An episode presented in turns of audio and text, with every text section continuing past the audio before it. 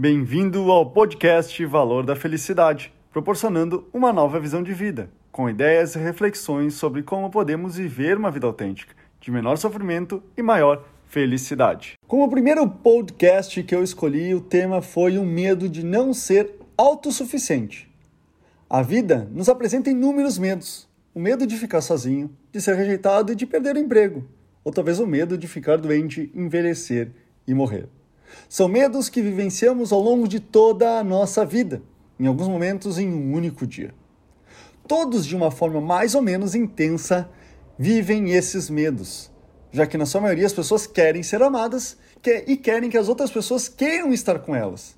Ter um trabalho para mostrar que é útil, ter saúde para poder desfrutar das coisas boas, ser sempre jovem para ter disposição e mostrar a sua beleza viver pelo maior tempo possível, justamente pelo medo de não saber o que acontece depois da morte.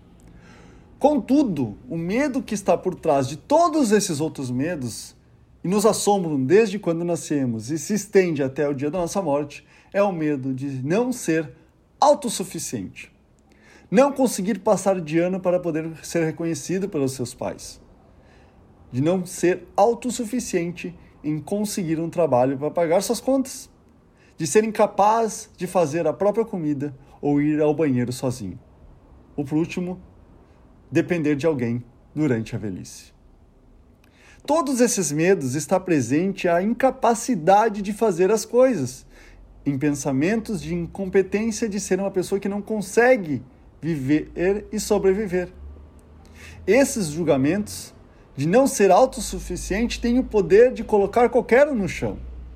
Mas aí tem uma notícia boa.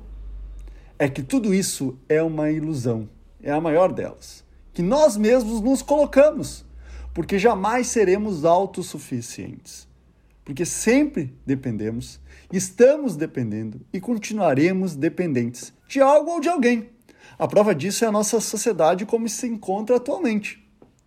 Entretanto, a melhor forma de superar esse medo de não ser autossuficiente é sim assumir a sua incapacidade, de modo a compartilhar com as pessoas próximas, e aí pode ser amigo, familiar, parentes, né, uh, conhecidos da sua confiança.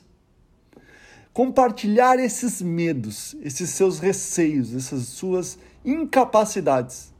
E aí eu digo por experiência que certamente você irá encontrar o apoio que você precisa para superar momentos como a gente está vivendo agora.